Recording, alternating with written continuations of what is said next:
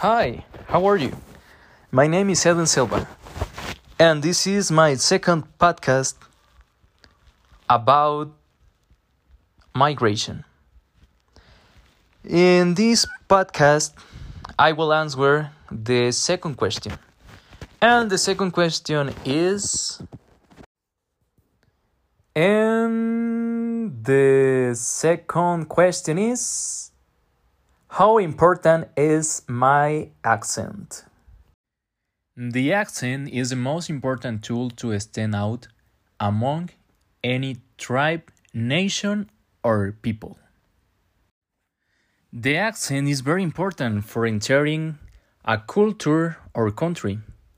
It is also very important to be able to communicate in a good way and to transmit in an understandable way the message we want to communicate.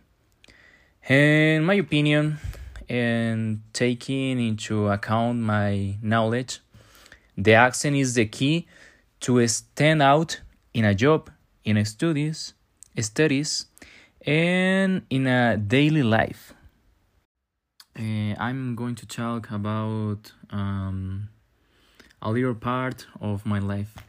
I lived in Panama, a country with a peculiar accent and different from what we were used to, uh, my first days there were very difficult because I couldn't understand some words and couldn't understand them because of the speed and fluency of the Spanish words.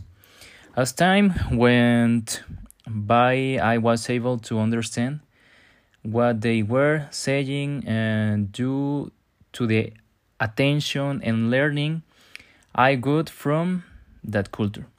It is important to get involved in a culture in order to stand out in the accent uh, we want to achieve.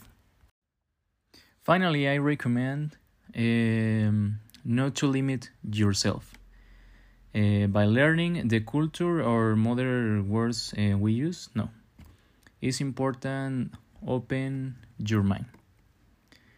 Um, this was the second podcast. I hope you liked it and see you next time.